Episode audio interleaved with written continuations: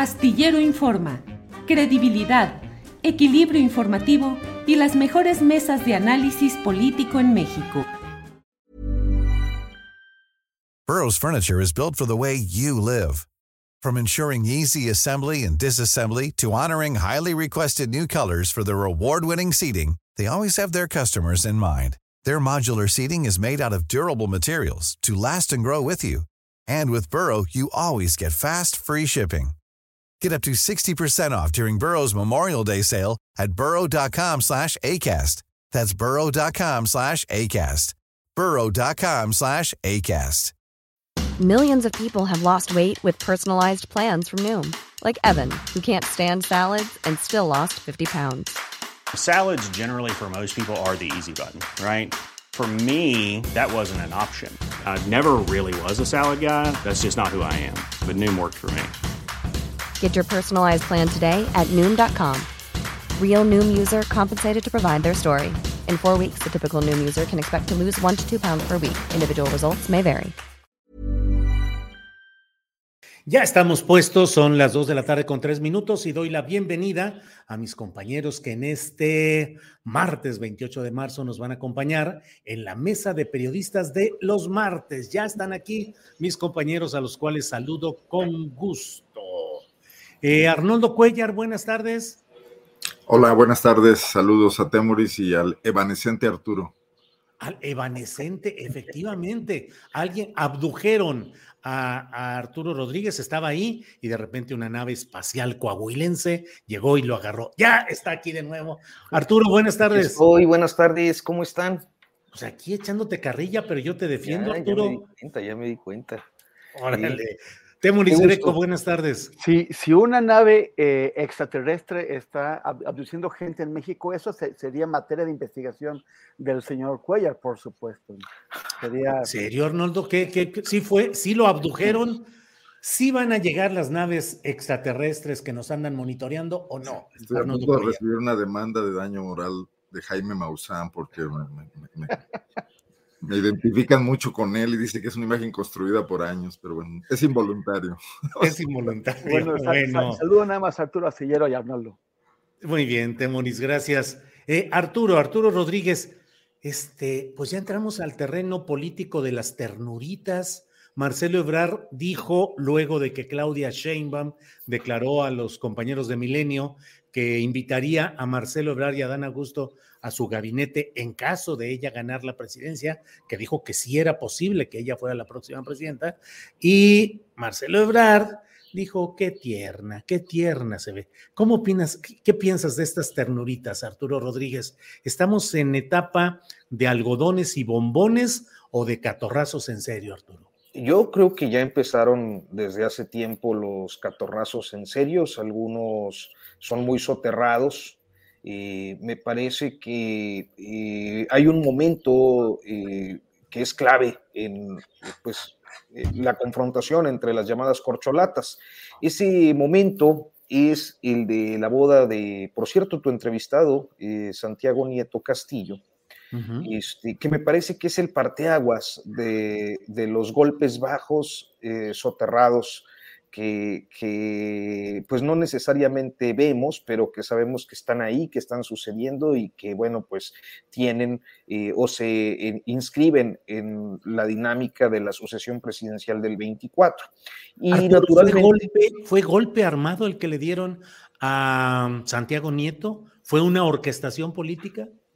Yo creo que fue un golpe que quisieron darle a, a la jefa de gobierno este, eh, en aquella ocasión hay que recordar que el, escándalo de la boda, más que la boda en sí misma, fue la detención de una aeronave con mucho dinero en efectivo, eh, tripulada de, por eh, Juan Francisco Ili Ortiz y por una funcionaria del gobierno capitalino. Secretaria de Turismo, creo. Exactamente. Por cierto, una descendiente de Victoriano Huerta. Este, y, bueno, pues eh, en, esta, en, esa, en ese episodio me parece que la forma en la que fluyó la información eh, por parte del Servicio Exterior Mexicano, tenía una intencionalidad política, perjudicar a la jefa de gobierno y con esa exhibición en un contexto en el que el presidente de la República estaba haciendo, digo, todos los días hace reclamos a los medios, pero en ese eh, contexto concreto había estado teniendo expresiones eh, sobre Juan Francisco Ili Ortiz, como uno de, los miembros de la oposición, un, epíteto que le carga también a, Alejandro Junco, el, del periódico Reforma. Entonces, creo que ese es un punto de partida porque además eh, se revierte al momento en el que las publicaciones periodísticas tienen una gestión de la crisis, digámoslo así, que eh, terminan eh, perjudicando, sí, a la jefa de gobierno, que pierde a su secretaria de turismo, aunque pareciera que sin mucho dolor, pero sobre todo a quienes generaron el golpe, es decir, el grupo de Marcelo Ebrard, que pierde pues a un alfil importante como lo era Santiago Nieto. Entonces, eh, me parece que ahí hay un, punto eh, de partida, una, eh, un escenario clave que va materializando pues lo que ya se percibía desde la propia elección de dirigente de Morena y destacadamente en la intermedia de 2021. Ahora bien, estamos hoy ante algunas expresiones como esta que, que mencionabas, eh, en las que ya el juego se va revelando, y se van poniendo, dirían los jugadores, se, eh, van abriendo las cartas.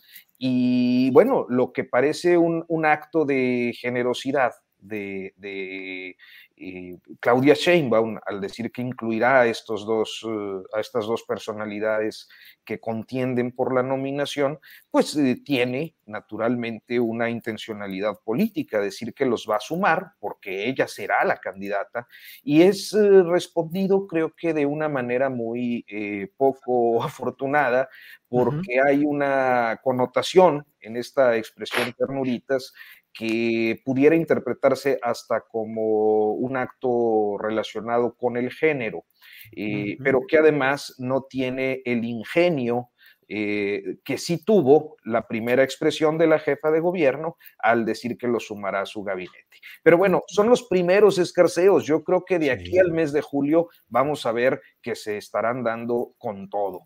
Bueno, muy bien, Arturo. Fíjate que escribí yo sobre este tema de la secretaria de Turismo del Gobierno de la Ciudad de México en noviembre de 2021. Es Paola eh, eh, Félix, Paola Félix, eh, que dice que es, se llama Sara Paola Gálico Félix Díaz, que dice que es descendiente de Félix Díaz, el hermano de Porfirio Díaz. Y una historia política increíble, casada con Jorge Rizo Oñate, presidente del Consejo de Administración de la editorial de Eduardo Ruiz Gili, fue embajadora para la difusión, entre comillas, la difusión de la película Inesperado, eh, contraria a la suspensión voluntaria del embarazo, invitada por Eduardo Verástegui. En 2010 estuvo en la Academia de Televisión Azteca y dijo, tuve un sueño que me decía mi bisabuelo que tenía que entrar a la academia mi tío tatarabuelo fue Porfirio Díaz y así se fue por ese lado. Entonces, pues todo un personaje. perdón, yo dije Huerta y era, era, Félix Díaz, pero el último traidor es a la patria. Sí, sí, sí. Arnoldo Cuellar, ¿cómo va este tiro? ¿Cómo están las cosas del jaloneo y la batalla y las patadas bajo la mesa o ya sobre la mesa de los principales aspirantes por Morena? Estaba, estaba pensando ahorita que Arturo estaba hablando y caigo en cuenta de que tiene muchísimas eh, décadas, sexenios, que un presidente de la República no logra dejar a su favorito. Y empezaría yo con Carlos Salinas, que no logró dejar a, Luis Donaldo Colosio. Por supuesto, Cedillo a la Bastida, por supuesto, Fox a Krill. Probablemente el candidato de Felipe Calderón, que ni siquiera llegó a la final, era Ernesto Cordero. En segunda tanda, y el original se le murió, que era Juan Camilo Muriño. Exactamente y luego eh, pues Enrique Peña Nieto, que quizás sí logró sacar a Andrés Manuel. Se le murió, se le murió, así como que se le murió. bueno. Pero entonces esto, por la expresión. El tapadismo está en una profunda crisis, si tomamos en cuenta esto, pues son, que, son casi 30 años de que esto está ocurriendo.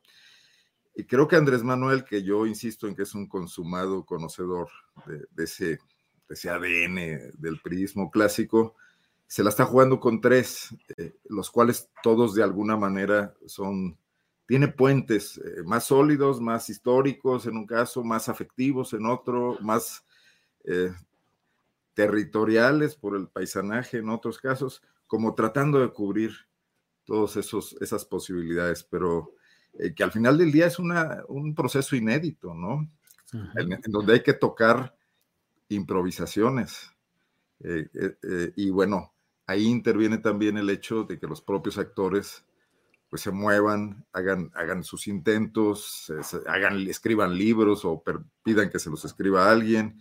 Eh, y el aparato juega un papel, pero el aparato no lo es todo tampoco, ¿no? Y también juega la oposición, porque la oposición sin candidato probablemente esté apostando por alguna de esas fichas López Obradoristas, en el viejo entendido de, de, aquel libro que seguramente ustedes se acordarán del elogio de la traición, ¿no? De que pues, si no puedes, páctate con el más cercano a ti de los de enfrente, ¿no? Entonces, estamos ante un terreno donde yo todavía no veo que estén las cosas absolutamente decididas. Bien, Arnoldo. Temoris Greco, pues mira, desde Lázaro Cárdenas, que no pudo poner al general Mújica, que era quien supuestamente estaba más cercano a él, y terminó dejando al derechista Ávila Camacho. Y luego se vino una etapa en la cual el propio em, Gustavo Díaz Ordaz sí pudo colocar a Luis Echeverría, pero Echeverría de volada comenzó a hacer minutos de silencio por los caídos el 2 de octubre y las cosas se tensaron incluso en la propia campaña presidencial. Y a partir de ahí ya no fue fácil esa suerte máxima de la política mexicana, que es el tapadismo y el destape del deseado. A lo mejor el último que pudo hacerlo fue Miguel de la Madrid, que sí pudo dejar a la continuidad neoliberal con Carlos Salinas de Gortari, pero de ahí para adelante no más nada. Temoris, Estamos en presencia ya de una especie de cierre entre eh, Marcelo Ebrard y Claudia Sheinbaum, o crees que todavía están abiertas muchas cartas más, Demonis? Bueno, nada más este, sobre, sobre esto que dices, bueno, tampoco, o sea, Cárdenas eh, no pudo dejar a Mújica, pero Cárdenas fue también quien, quien subió a, a Plutarco Elías Calles a un aeroplano y lo mandó fuera del país porque, porque Calles quería pues proseguir su maximato sobre, sobre Cárdenas y Cárdenas no se dejó. Por cierto que cuando llegó la policía a detener a Calles y a subirle a ese aeroplano estaba leyendo Miluch de, de, Adolf Hitler. Este, y también otra cosa, ya, ya, ya, que andamos por ahí, por esas épocas, me, me llama la, la, atención que la exsecretaria de Turismo, eh, bueno, que su familia haya retenido completo el nombre del abuelo o tatarabuelo, no sé qué nivel tenga, de Félix Díaz este, no, no, no importa nada más su, su, relación con Porfirio Díaz. Félix Díaz encabezó el, golpe de, de, Estado que conocemos como de escena trágica y que condujo a la, a la, al asesinato artero de, de Madero. Y, y, no debería ser un, un, nombre que se recuerde con orgullo, pero evidentemente hay familias que eh, sienten que, que, que, de alguna forma tienen un vínculo con quienes, con las cúpulas de aquella época del, del porfirismo. Y, y, esta señora, pues bueno, o sea, no tiene por qué estar determinada por lo que hizo su, su familia. Ella podría haber sido muy, muy, muy, muy distinta y de, y de, hecho formaba parte de un gobierno que lleva la marca de, de progresista.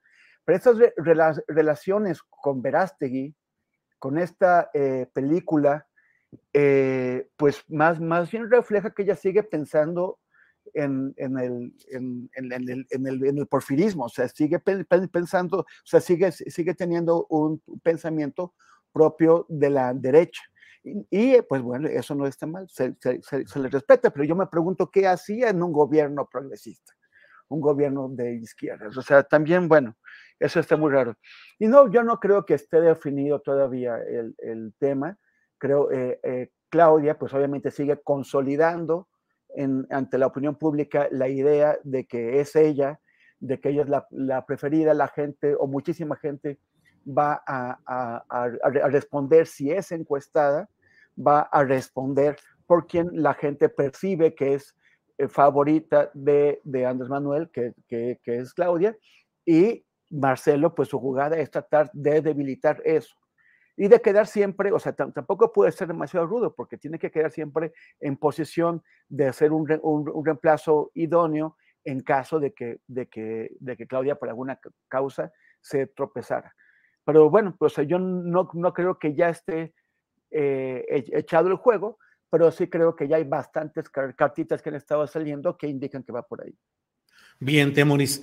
Arturo Rodríguez, por favor, danos tu opinión. ¿Tú crees que en el fondo, en el fondo, y tal como están las cosas, la carta real sería Adán Augusto, sobre todo si el choque entre Claudia y Marcelo es muy fuerte? Híjole, este, a mí ya me... bola de cristal, Arturo, una bola de cristal ahí. No quisiera yo entrar en la, en la Arturo, siempre está el recurso de que plantees que más vale ser historiador que profeta.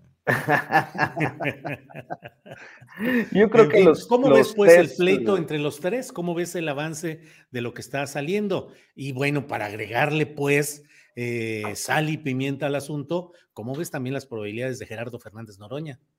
Mira, yo creo que el caso de los tres punteros, que eh, podemos considerar son Claudia Sheinbaum, Marcelo Ebrard y Adán Augusto, eh, es el de tres personalidades que algo tienen en común con el presidente López Obrador. Hay en el caso de Marcelo Ebrard y de Adán Augusto, pues un origen eh, priista similar, sobre todo de, este, de estas alas eh, progresistas dentro del PRI de los 80 y de los 90, que eh, quizás de manera tardía, pero a final de cuentas lo hicieron, se animaron a sumarse a la escisión partidista de la cúpula, la ruptura de la cúpula en el 80 del 87, López Obrador lo hizo en el 89, para, cuando se fue al PRD, este, Marcelo Ebrard tardó un poquito más, debió ser hasta ya bien entrados los 90, y Adán Augusto, pues ya en los 2000. Pero eh, en cualquier caso comparten eh, esa, ese origen en las formas de hacer política y de adscribirse, digamos que, a las corrientes progresistas que existían dentro del PRI, que finalmente se fueron del PRI.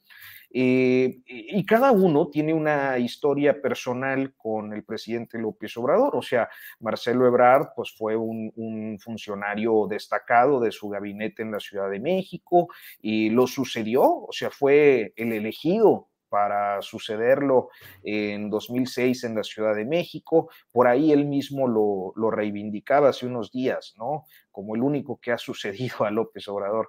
Este, Adán Augusto, pues viene de las luchas originales allá en el estado de Tabasco. Eh, yo, yo no, no, soy eh, partidario de, de nadie, pero sí considero que las eh, luchas de López Obrador en sus primeros años en Tabasco fueron eh, auténticamente épicas, como, bueno, episodios que tú conoces muy bien, eh, Julio, como el del doctor Nava o, el de Luis H. Álvarez en, Chihuahua, o sea, eran, eran eh, expresiones que procuraban consolidar o avanzar en la consolidación de la democracia en este país eh, en un entorno auténticamente autoritario eh, y represor. Por lo tanto, pues eran eh, movimientos épicos en los que en el caso de López Obrador en Tabasco, pues contaba como uno de sus cercanos a Adán Augusto López. Y me parece que de alguna manera el caso de Claudia Sheinbaum es el de pues la izquierdista más notoria de los tres. Ideológicamente pues ha tenido una trayectoria eh, cercana o mejor dicho dentro de las izquierdas eh, partidistas y en su oportunidad universitaria. Este, y, bueno tiene eh, este digamos que punto de empatía con el presidente López Obrador con quien además ha sido notablemente disciplinada. Entonces creo que en el caso de los tres pues hay puntos de coincidencia.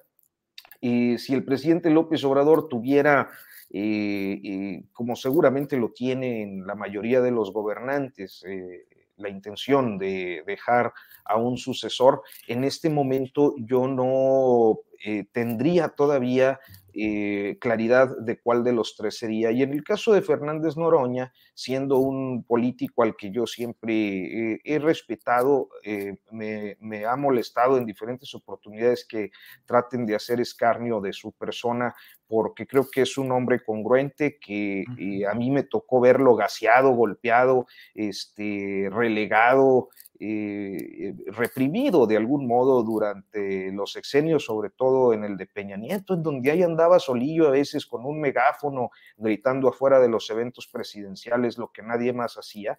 Este, Pues es, una postulación más anecdótica y con menos posibilidades. Esa es mi percepción.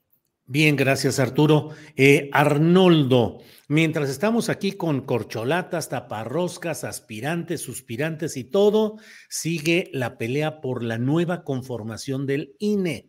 El propio presidente de la República ha dicho que el ministro Laines, el que frenó, al menos eh, con una suspensión definitiva, el plan B electoral en su totalidad, dice que ya es su Alteza Serenísima del Supremo Poder Conservador ha subido de tono la pelea entre el presidente López Obrador, los miembros del Poder Judicial y en particular los de este Supremo Poder Conservador eh, en el plano electoral. ¿Qué opinas de estas batallas y del tono de lo que se están diciendo unos y otros? Arnoldo. Sí, nada más rápidamente eh, dentro del tema de las corcholatas. Eh, bueno, yo creo que el objetivo de, un presidente de la República en, este, en este capítulo del sistema métrico sexenal, ¿no?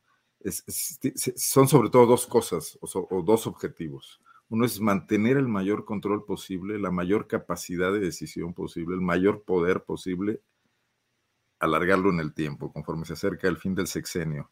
Cosa que, por ejemplo, no pudo hacer Fox cuando le renunció Felipe Calderón y se fue a la libre.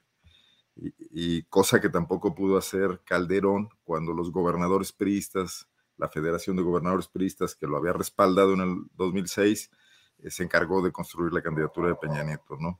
Y yo creo que aquí el presidente está volviendo a esa liturgia, eh, conservando este, este asunto de los tres candidatos, los cuales de alguna manera se mantienen en una carrera, bueno, dos de ellos, más bien parejera, le permite a él conservar el mayor margen de maniobra en su momento. Y el segundo punto es cuidar su legado bien sea, eh, llamémosle legado al, hecho de intentar una transformación profunda del sistema político nacional, como pretende Andrés Manuel, o bien a que trasciendan los negocios y los compromisos que hizo, como ocurrió con Cedillo, como ocurrió con Salinas, como ocurrió con el propio Calderón, con las empresas españolas y con Peña Nieto, con las reformas estructurales, sobre todo en el sector energético, ¿no? Entonces, pues, serían las dos cosas que habría que estar observando, más que los nombres de las personas. Bueno, en cuanto a lo otro, el, tema del INE, bueno, pues el presidente está decidido a llevar esta confrontación hasta el final. No le interesó nunca una eh, verdadera transformación profunda del INE, como tampoco le ha interesado a las otras fuerzas políticas en México, ni cuando tuvieron el poder, ni ahora que están en la oposición.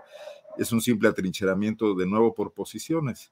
y el presidente, al no lograr hacer avanzar su transformación jurídica, legal, normativa del INE, eh, bueno, pues está por un lado empujando este tercer plan y por otro lado confrontándolos duramente en la arena de la opinión pública, donde, donde ya vemos que el atrincheramiento hace que realmente nadie, es una, es una lucha auténtica, eh, atrincherados todos y sin avanzar un solo centímetro, ¿no?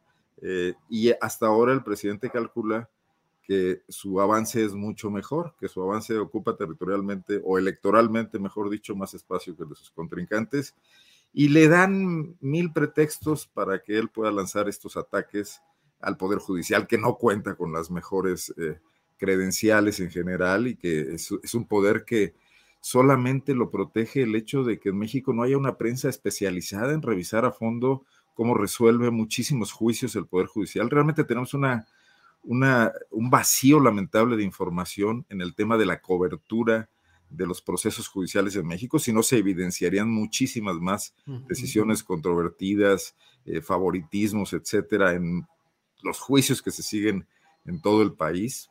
Para empezar, no tenemos ni siquiera periodistas especializados en seguir estos procesos que luego se alargan demasiado en el tiempo y que nadie les da la, suficiente importancia y, y, eso les genera un aura de protección este carácter inmaculado que pretenden darles a alguno y que están muy distantes de, de tenerlo. No sé si recuerden que hace unos días se anunció en Guanajuato la detención de los, de los asesinos de las seis mujeres que estaban primero desaparecidas y luego localizadas en una fosa. Pues está ahorita circulando la información de que ya fueron liberados y aparentemente es por un juez federal hasta donde me dice, no tengo mayores detalles, pero bueno, como esto están pasando muchísimas cosas en, todo momento. El presidente lo sabe, seguramente lo tiene medido. Desde luego esto no ayuda a construir nada, pero sí ayuda a que se mantenga este clima donde la crispación juega a favor de mantener el poder, ¿no? Bien, pues uh, gracias Arnoldo. Temoris Greco, pues se viene ya la nueva conformación del, eh, de esta parte del poder electoral que es el INE. Llegará una presidenta de este órgano que 80% de posibilidades son de que sea muy cercana en términos políticos e ideológicos a la llamada 4T. Habrá otras tres consejerías electorales que probablemente no vendrán por la vía de las cuotas y los arreglos previos, sino por la famosa insaculación.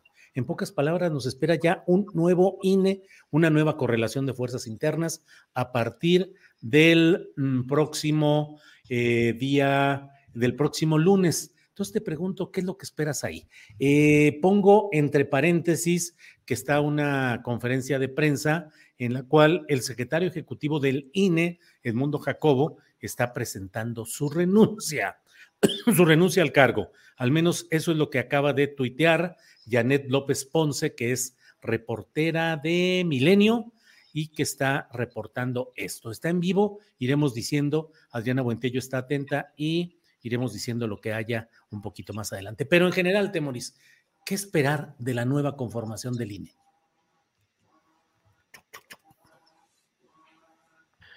Perdón, es que estaban este, la, niña de los colchones, pero superativa aquí abajo. Yo creo que eran dos camionetas y está, pero intensísimo. Entonces, por eso. Compramos libros baratos que vendan, no, cassettes, ¿no? Sí, colchones y, bueno, box springs y eso. Candidatos viejos que ya no sirvan. Uy, esos sí podríamos darlos al, al, al, ciento. Este, bueno, el mundo Jacobo, pues sabe que lo van a correr y se está ahorrando una votación del Consejo General que diga chao pescado. Entonces, pues él está, él es el signo más elocuente hasta el momento de lo que viene, ¿no? Una nueva conformación de la estructura. Lo más, lo más importante del INE, pues es la, estructura.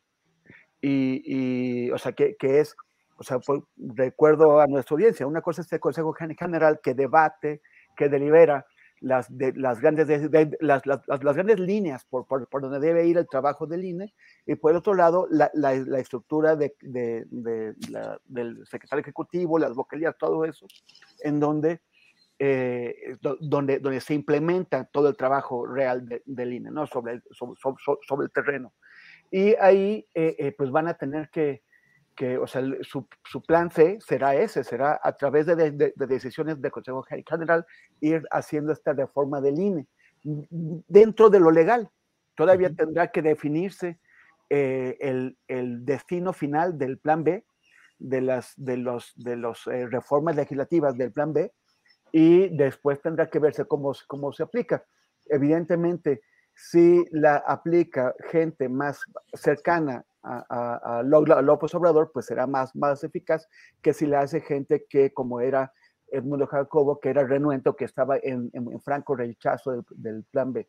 Pero más allá de, de, del destino del plan, del plan, B, pues empezarán a tratar de reducir la estructura del dentro de lo que se permite. Entonces, pues bueno, será, yo no, no, no espero cambios dramáticos, o sea, no, no, no, es, no espero que, que el que sea, como le hemos dicho antes, no es ni el principio ni el fin de la democracia. Solamente habrá cambios de matiz, posiblemente algunos ahorros presupuestales, pero no espero que sea así dramático. Aquellos que, eh, que han dicho que se acaba eh, la democracia mexicana, pues obviamente estaban mintiendo o estaban muy confundidos. Lo mismo aquellos que creen que esto era indispensable para tener una verdadera democracia. No ha habido nadie, y bueno, eso creo que ya lo señaló Arturo, en realidad no ha, no ha, no ha, habido nadie con el interés real de, llegar al fondo de los problemas del, sistema electoral mexicano, que sobre todo es el tema de los, de los dineros, del uso constante, sistemático de, dineros ilegales, de, dineros no reportados en los gastos de absolutamente todos los partidos políticos mexicanos. Esa es la clave, es lo que, es, lo que conduce a la compra de voto, es lo que lleva a desequilibrios en la competencia, es lo que, es lo que expone a candidatos y a partidos a la corrupción, a cochupos con grupos criminales, con grupos empresariales. Entonces, eh, ese tendría que ser el objetivo de una reforma de fondo pero nunca la han querido tocar, porque entonces también perderían el acceso a esos dineros, que es lo que les interesa. Claro, bien. Em, Arturo, antes de pedirte tu comentario, déjame pedir que pongan, aunque sea unos segunditos, de la conferencia de prensa que está dando Edmundo Jacobo, quien renuncia al cargo de secretario ejecutivo del Instituto Nacional Electoral. Por favor. Vianelo, sus enseñanzas. Muchas gracias. Gracias, señor secretario. Eh, en la lista de preguntas, en primer lugar, Claudia Flores, eh, de N. Gracias, eh, Claudia. Señor, buenas tardes. Em, quisiera preguntarle, ¿esto implica que después del recurso que usted presentó, el amparo que se le concedió para quedarse en el instituto, pues ya usted ya no va a participar en esto que el Consejo y usted han llamado la defensa legal del instituto frente al plan B. ¿Se va usted con la convicción de que la Corte tiene los suficientes argumentos del instituto para declarar, como ustedes lo buscan, la invalidez de ah, del plan B de la reforma electoral? Eso por una parte. Preguntarle también. Mother's Day is around the corner. Find the perfect gift for the mom in your life with a stunning piece of jewelry from Blue Nile. From timeless pearls to dazzling gemstones, Blue Nile has something she'll adore. Need it fast? Most items can ship overnight. Plus, enjoy guaranteed free shipping and returns. Don't miss our special Mother's Day deals. Save big on the season's most beautiful trends. For a limited time, get up to 50% off by going to Bluenile.com. That's Bluenile.com. Hiring for your small business? If you're not looking for professionals on LinkedIn, you're looking in the wrong place. That's like looking for your car keys in a fish tank. LinkedIn helps you hire professionals you can't find anywhere else, even those who aren't actively searching for a new job but might be open to the perfect role. In a given month, over 70% of LinkedIn users don't even visit other leading job sites. So start looking in the right place. With LinkedIn, you can hire professionals like a professional. Post your free job on linkedin.com slash people today.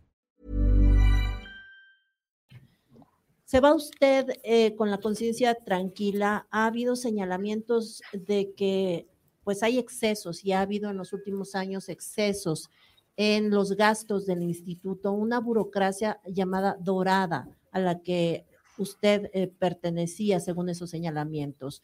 Eh, encontrarán cuentas claras y ninguna eh, cuestión que pudiera dar lugar a que se justifique esos señalamientos en contra de quienes encabezan hoy el instituto, incluido usted con todo respeto. Y también preguntarle. Bien, pues vamos, Andrés, vamos, porque si no, aquí nos pasamos todo el programa y además queda en suspenso, así en el momento de qué va a responder Edmundo Jacobo, que sea como sea, se, se va, deja la Secretaría Ejecutiva. ¿Qué significa esto, Arturo Rodríguez? Eh, ¿Un reconocimiento de una realidad? ¿Qué, Arturo? Yo iba a decir que eh, a veces creo que los reporteros, reporteras hacemos preguntas demasiado largas. ¿no? Sí, sí, sí. no, bueno, en la mañanera, uy. Ah, no, no, no, no. Posicionamientos políticos plenos, manifiestos a la nación. Discursos magníficos, algunos de ellos. No, no es cierto. Están bien pintos. Se pasan, la neta. Este, ahorita todo el tramo estuvo, fue prácticamente la pregunta de la compañera y bueno, este, pues mira, yo creo que ya estaba muy problematizada su posición. Este, naturalmente, eh, el día de, el viernes es el último día de, eh, pues el Consejo General como lo conocemos. Hay eh, pues una renovación de varios espacios, son ¿qué? ¿Seis? ¿Seis consejeros? ¿Cuatro consejeros? Cuatro los nuevos que entran, cuatro. Cuatro consejeros y eso pues modifica eh, el equilibrio de fuerzas en el Consejo General. Principalmente por una razón. Mira, yo creo que y en esto tenemos que tratar de ser muy objetivos. Me parece que eh, los aspectos técnicos que ha expuesto el, Consejo General, eh, por ejemplo, en relación al Plan B, son pertinentes, tan pertinentes que inclusive aquellos consejeros, consejeras que son afines a la 4T y que fueron impulsados por, por el actual gobierno de la República, han, eh, pues, se han opuesto eh, no solo al plan B, sino también a las reducciones presupuestales, porque hay una operatividad que se basa en un trabajo eh, pues que es realizado, me parece que por, eh, es mi punto de vista, respeto los de los demás, naturalmente yo creo que hay un, trabajo profesional de carrera dentro del sistema electoral que tiene un costo y que bueno, pues no se puede desarticular de la noche a la mañana eh, mientras no exista un, sistema lo suficientemente eficaz y confiable. Y en eso han estado de acuerdo consejeros y consejeras afines a la 4T, no solo Lorenzo y Ciro, que son como los villanos de la, de la historia. Entonces, con, el arribo de cuatro nuevas, nuevos consejeros, y creo que eh, la novedad eh, está en el fuera máscaras.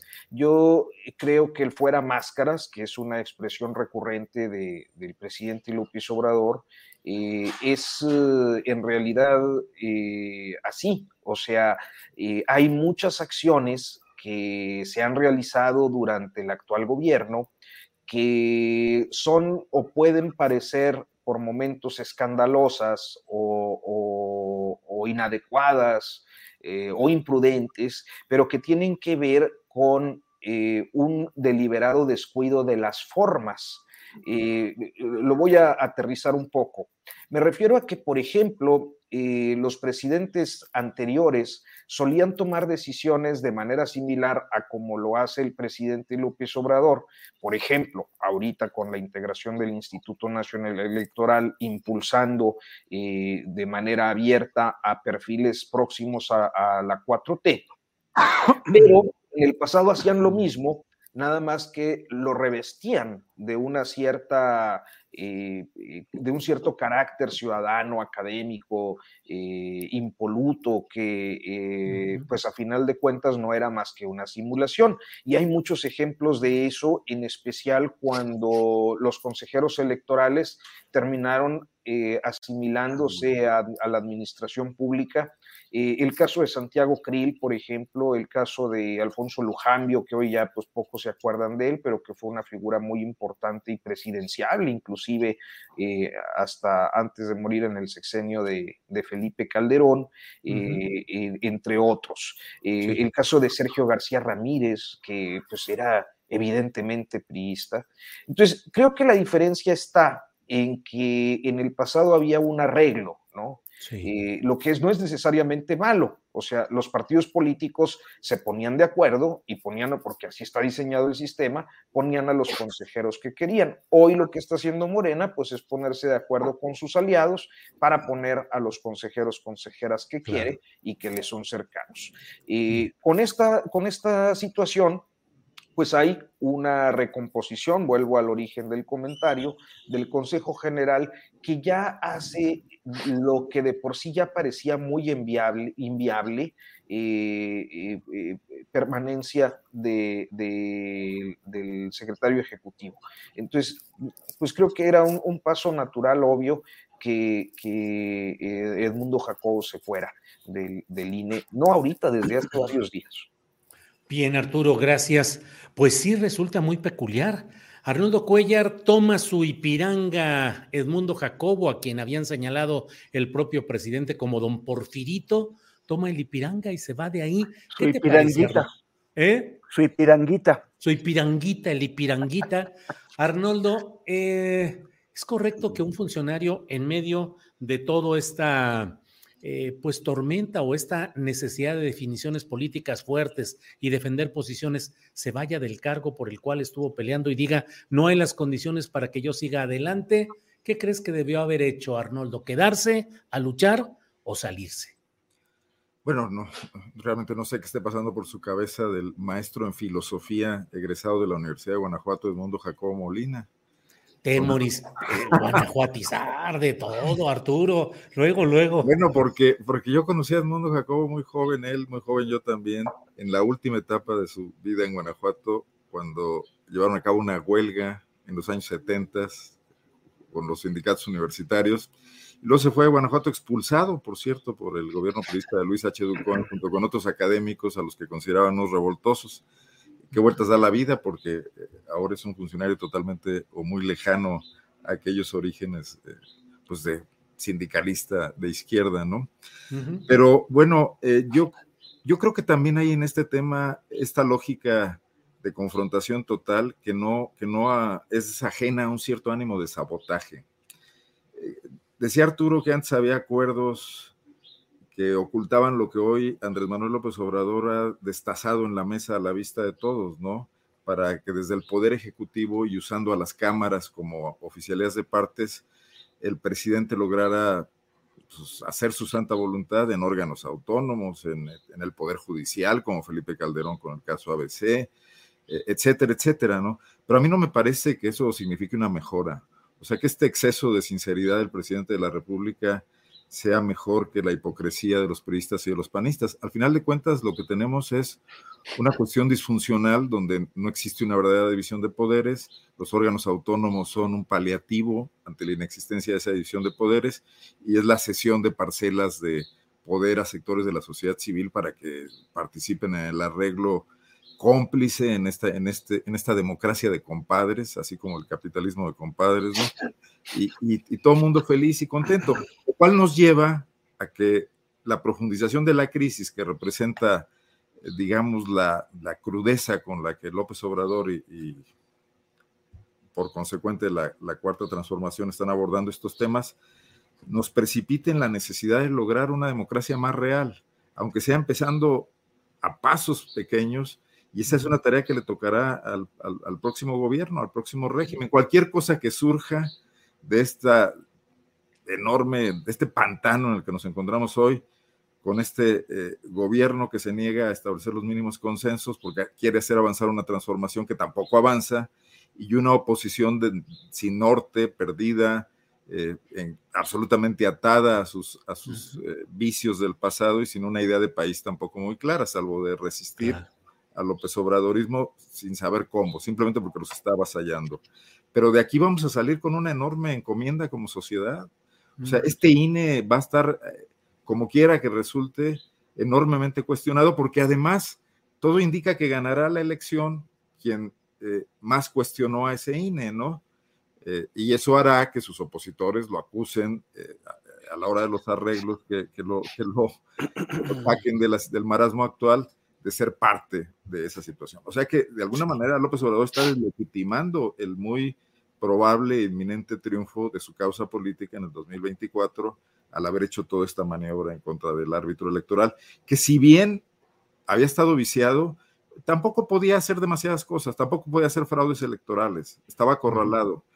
Si hubo fraude electoral en el 2006, el INE solo se prestó a él, porque detrás de eso estuvo Felipe Calderón, perdón, eh, bueno, sí, Felipe Calderón como candidato, Vicente Fox y, y Salinas de Gortari y Diego Fernández de Ceballos y el empresariado popular mexicano. Claro. El INE fue ese instrumento y esta vez yo creo que, que, no existía toda esa posibilidad. Bien, Arnoldo. Temoris, le voy a dar un rayoncito aquí a la guanajuatización, porque mira, Edmundo Jacobo fue de izquierda allá y luego terminó en lo de ahora. Eh, Leonardo Valdés Zurita estuvo por allá, fue maestro y no sé cuántas cosas, y luego terminó, como ya vimos también.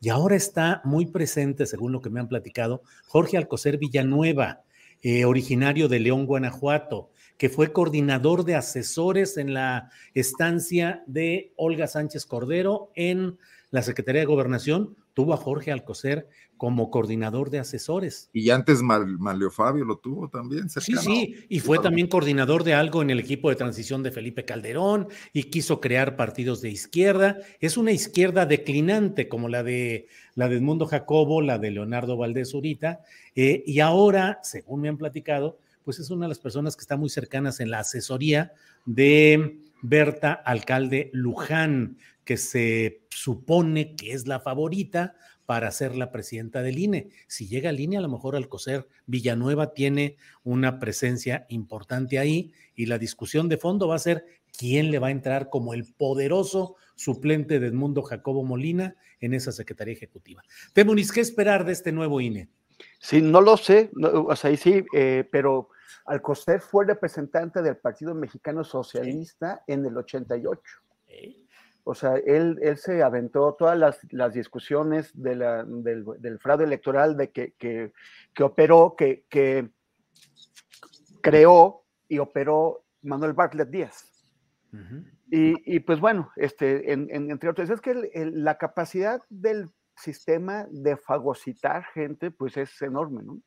O sea, lo hemos visto también con Lorenzo Córdoba y con Ciro Murayama, quienes, quienes llegaron allá eh, pues, con un halo de personas de izquierda propuestos por el PRD, no fueron propuestos por el PRI uh -huh. eh, eh, originalmente. Y, y, pues y de la misma forma en que el sistema también ha fagocitado periodistas que hace muchos años eran grandes promesas de, de, de independencia periodística y que ahora pues son este, también instrumentos del, del, del sistema. Que si también otra cosa que tiene Alcocer es que es una experiencia, pues sí, o sea, él es un experto en, en, en temas electorales.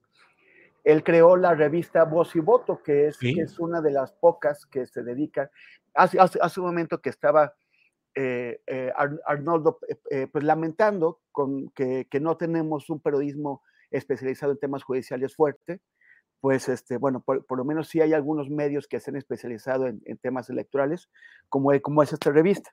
Entonces, no, es, no he seguido en los últimos años al COSER, no sé qué es lo que ha hecho, pero pues este, igual eh, eh, trabajando ahora con, con, con, eh, con, Berta, perdón, se me va el nombre. Alcalde Luján. Con, con Berta Alcalde Luján, este, podrá hacer algo, no sé, vamos a ver qué es lo que pasa. Pero, pero pues sí, en el caso de, la, de, los, de los izquierdistas guanajuatenses, pues que yo no sé si, si traen este, ahí la, eh, la, la, cruz dentro que, que, que, no se veía hasta que de pronto la cruz alguien se las encontró. sí. Ajá. Bueno, de, de, ratito te toca para hechos, ¿eh, Arnoldo? Sí, a ver. No, rápidamente, Edmundo Jacob es originario de Baja California, entiendo, no sé de qué municipio, y aquí estudió filosofía en Guanajuato.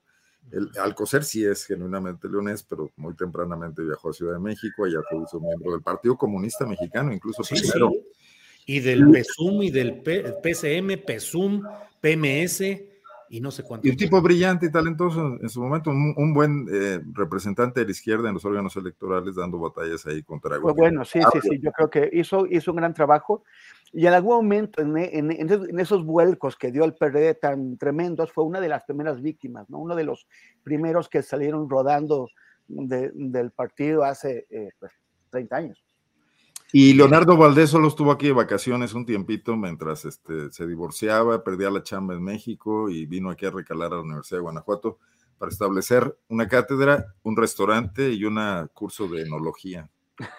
Mira, pues excelente. Arturo Rodríguez, eh, pues estamos en estos temas electorales y se habla de que Alito podría dar el voto del PRI para la resolución del asunto de los nuevos consejeros, pero ya dijo Alito que ni más, que el primó, que no va a haber primor en el voto a consejeros del INE. ¿Cómo ves uh, la postura de Alito, de los de la oposición en este proceso que ya está calientito? Ya vamos a tambor batiente respecto a la designación de las cuatro nuevas consejerías, Arturo. El Botox Oye, en, el caso de, de, de, lo que se estaba planteando ahorita, yo nada más añadiría que ahí en Guanajuato son bien quién sabe cómo. Bien quién sabe cómo. bien así. el altiplano, el bajío. Nada que decir.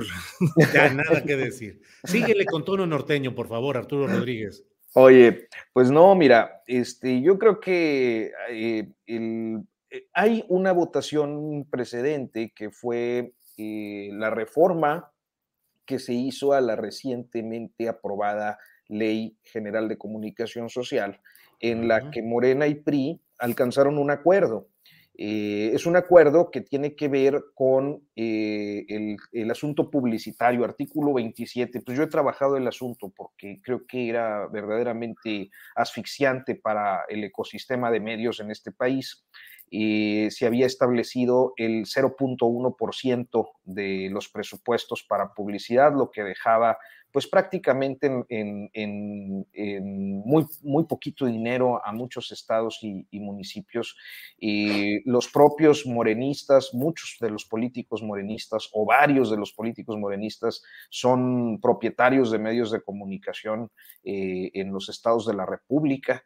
Jaime Bonilla en Baja California, este, el propio Ignacio Mier en Puebla, y, Cantón Cetina, pues uno de los grupos más beneficiados de, la publicidad oficial en estos años. este, eh, Salgado Macedonio, me parece que tiene por ahí también, eh, no, no, sé si la jornada o algún otro medio. Tuvo la franquicia de, la jornada. Tuvo la franquicia, ¿verdad? Ya no. Este, y así, hay, hay varios eh, políticos morenistas que pues estaban dando un balazo en el pie. La propia Claudia Sheinbaum había presupuestado cerca de 800 millones de publicidad oficial para el 2023, la habían dejado en, en 200 con esa restricción, de manera que ahora y se ponen de acuerdo. Hay que recordar que la Ley General de Comunicación Social fue una de las primeras que pasaron del Plan B por las dos cámaras y, que, bueno, pues aún eh, se encuentran en discusión en la Suprema Corte porque también fueron las más, eh, las primeras y muy impugnadas era la de comunicación y era la de responsabilidades administrativas. Entonces, hace unos 10 días aproximadamente, eh, pues se presenta una reforma a la de comunicación impulsada por Morena, pero votada eh, con el PRI en la Cámara de Diputados. Y esta reforma se va al Senado de la República. El PAN eh, hizo ahí alguna pataleta que no entendí el motivo porque estaban eh, discursivamente en el mismo tenor desde semanas antes. Eh, así que no me parecería raro, pero tampoco me parecería insano. Yo creo que el, el problema de la vida pública de estos años es que las posiciones se radicalizan de tal modo que es imposible alcanzar acuerdos y consensos. Y yo insistiría, no me parecería raro y además me parecería deseable que quienes lleguen al Consejo General lo hagan pues a partir del consenso de, la mayor cantidad de fuerzas políticas representadas eh, en, el Congreso. Este, Alito dice que no, pero bueno, eh, a estas alturas ya lo que diga Alito Moreno parece que eh, puede o no, quién sabe. Bien, Arturo. Eh, a quienes nos están siguiendo les eh, comentamos que luego de esta mesa estaré con Adriana Buentello para tener más información de esta renuncia de Edmundo Jacobo Molina a la Secretaría Ejecutiva del INE. Y tendremos también una entrevista con uno de los directivos de la Casa del Migrante en Ciudad Juárez, un presbítero, un sacerdote de quienes tienen esta Casa del Migrante, para que nos dé una mayor información y contexto de lo que está pasando por allá. Arnoldo Cuellar, nos quedan dos minutitos por persona para un postrecito. Puedes hacerlo para defender la guanajuatización u otro tema, Arnoldo Cuellar. No, pues yo creo que el tema que no alcanzamos a tocar ampliamente, que es esta, esta muerte lamentable de los migrantes, 40 alrededor de ellos en Ciudad Juárez en este albergue. Pero yo sobre todo, ya se ha dicho mucho, Julio, tú tocaste muy bien el tema al inicio del programa.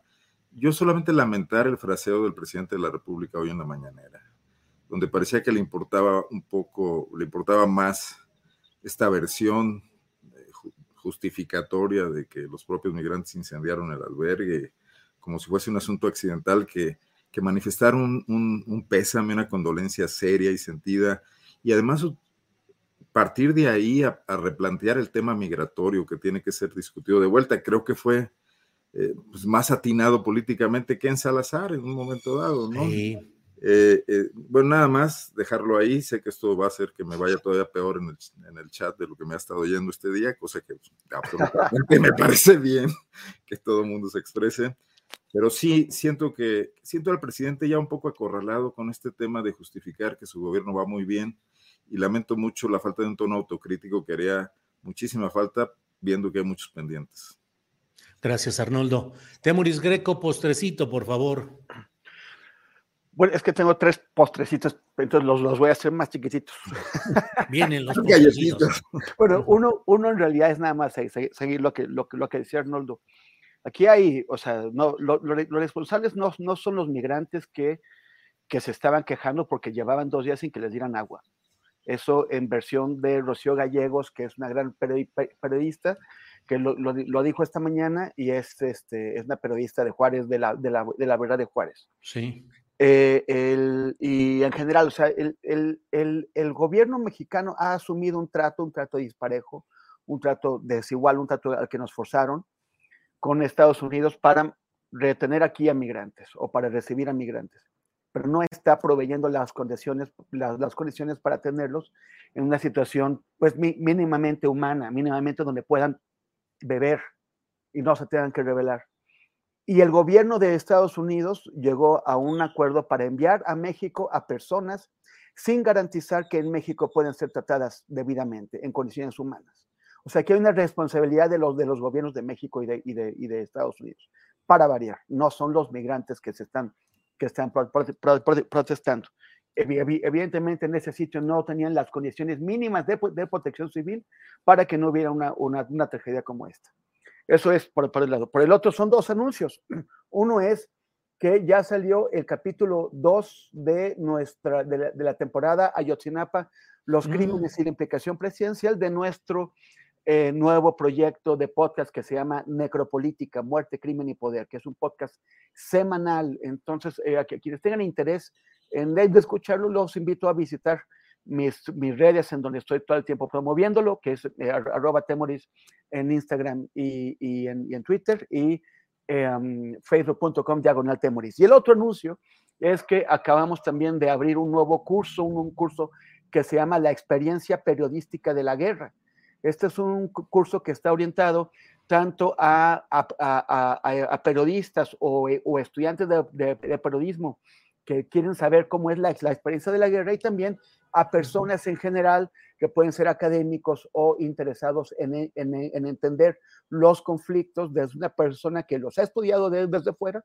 y que los ha vivido desde adentro, que ha estado en, ellos. Entonces también está, este curso empieza a fin del mes que viene pero hay una serie de descuentos que estamos dando, entonces los invito también a visitar mis páginas en donde, en donde se anuncia uh -huh. eh, esto. Y esos eran mis postrecitos. Con esos, con esos postres, muy bien. Adelante, Arturo Rodríguez, para cerrar esta mesa, postrecito, por favor. Oh, estaba observando el chat y había algunas referencias a Temoris Cruzazulinio, decían. Cruzazulinio. Ándale. Pues es que le va al Cruz Azul, aunque luego nos va a decir que no y todo. No, pero creo no, que sí. no, no, no soy. No decir soy que cruzó alguna línea. Bueno, pues mira, yo, yo mis postrecitos son muy, muy rápidos, espero. Eh, uno es que en relación al tema de, las, uh, de los albergues migratorios del Instituto Nacional de Migración, hay que recordar que al inicio del sexenio se otorgó una adjudicación directa a una empresa que se llama Constructora del Mairán, una empresa que es básicamente caminera de ahí de San Pedro de las Colonias Coahuila eh, y de manera muy extraña, de repente esta empresa caminera muy local se convierte en la gran detentadora del contrato para construir las eh, instalaciones migratorias de retención migratoria en todo el país. Eh, y, darles el mantenimiento. Me parece que esto es relevante porque se trata de un episodio que ha sido cuestionado por la naturaleza del contrato, por la poca experiencia de quien lo tuvo, y enfrentarnos a un caso de negligencia donde hay eh, necesariamente un tema de infraestructura implicado para que, bueno, pues una cantidad como esta de personas hayan salido este, perjudicadas, nos lleva a necesariamente tener que revisar qué es lo que pasó, con esas instalaciones migratorias, a recordar que el contrato no fue eh, eh, transparente ni y, inclusive fue muy difícil obtener información quienes estuvimos dándole seguimiento porque había muchas reservas eh, supuestamente por condiciones de seguridad, pues hoy vemos que esas condiciones de seguridad que se alegaban para tutelar el, el o para argumentar la opacidad de esos casos, pues eh, fue una seguridad que no funcionó para proteger las vidas de las personas que estaban ahí, que lamentablemente eh, la perdieron independientemente de cuál sea el origen. O sea, siempre hay causas estructurales y muchas de estas causas son imputables al Estado mexicano y por ende a los gobiernos y a los gobernantes que están a cargo y toman decisiones. Entonces, dicho eso, paso a mi segundo postrecito. Este fin de semana inician las campañas electorales en el estado de Coahuila. Este, hay eh, una, digamos que una primera barrera superada por todos los partidos políticos que no se vieron complicados por el informe de fiscalización, un asunto que como el anterior que les comentaba ha sido reportado por el coahuilense, eh, medio que les recomiendo eh, sigan para cosas. ¿De veras? sí es bueno, o sea. Sí, claro. y por último, pues ya muy finalizar invitándoles también a seguir el podcast México Historias Infames que justo hoy se inauguró en la plataforma Podimo. es un podcast que conducimos Álvaro Delgado y un servidor en el que repasamos las vidas y sobre todo las infamias de eh, personalidades que han sido detentadoras del poder en los últimos 30 años y cuyas actividades han sido perniciosas desde entonces y hasta la fecha para eh, los mexicanos, para el país.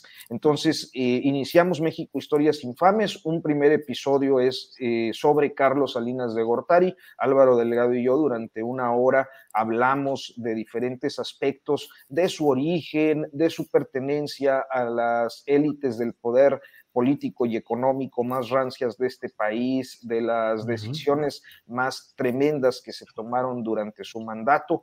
Y eh, vamos poniendo, digamos que los puntos sobre las IES en relación a la relevancia de que sigamos y, sigamos hablando de estos asuntos o de esta historia en particular eh, en estos tiempos. Y así seguiremos semana a semana los martes en Podimo. Pueden entrar a, go.podimo.com diagonal historias infames y suscribirse ahí. Es muy importante para nosotros pues que lo hagan así con historias infames eh, después del punto com diagonal historias infames, este, como seguramente Temoris también estará eh, eh, invitando a hacerlo con, con Necropolítica, así eh, podimo.com diagonal necropolítica, porque, eh, eh, lo digo con toda transparencia, el conteo de las suscripciones, pues digamos que se ve reflejado en la modesta percepción que recibimos los periodistas en un proyecto como el de Podimo, al que me ha dado mucho gusto entrar y que además tuvo su lanzamiento espléndido el viernes y, felicito pues a Gwendolyn Perla que está a cargo de, de esta plataforma de origen danés que acaba de llegar a México. Muy bien, Arturo. Muchas gracias. Pues Arnoldo, gracias y buenas tardes. Julio, nada más agradecer los comentarios en el chat, los que mandan buena vibra y los que mandan críticas duras, y reconocer a uno muy simpático que dijo que soy un típico clase mediero del Bajío. Pues ni cómo, ni cómo decir que no. Oye, y otro, otro, otro, otro. Gracias, Arnoldo. Otro, otro que se enojó porque, porque criticaste lo de, lo de Juárez y dicen, ah, sí, critica al gobierno del país, ¿a poco también critica al gobierno de su estado? Yo voy, ya no se puede ni pasar por Guanajuato porque lo reconocen, no, y tú eres cuate del Arnoldo, ¿verdad? Y, sí, no, no, ya, ya es no, de amigo prohibido. Sí. tampoco los cronistas te querrán. Por cierto, preguntaban en el chat que dónde se podía leer esto del el juez que soltó a los, a los implicados en, el, en, la, en la masacre esta de las seis mujeres. Lo publicó Milenio León hace unos momentos que es un periódico que en Guanajuato recibe filtraciones privilegiadas del fiscal Carlos Amarripa. Se entiende muy bien el juego, Amarripa está tratando de decir, lo agarramos, pero el juez federal lo soltó. Parece además que los reaprendió por homicidio y los va a presentar a un juez local. Nada más dejo la información completa. Arnoldo Temoris, Arturo, muchas gracias y nos vemos en la próxima ocasión. Gracias a los gracias, tres. Gracias. Hasta luego. Want flexibility? Take yoga. Want flexibility with your health insurance? Check out United Healthcare Insurance Plans. Underwritten by Golden Rule Insurance Company, they offer flexible, budget friendly medical, dental, and vision coverage that may be right for you. More at uh1.com.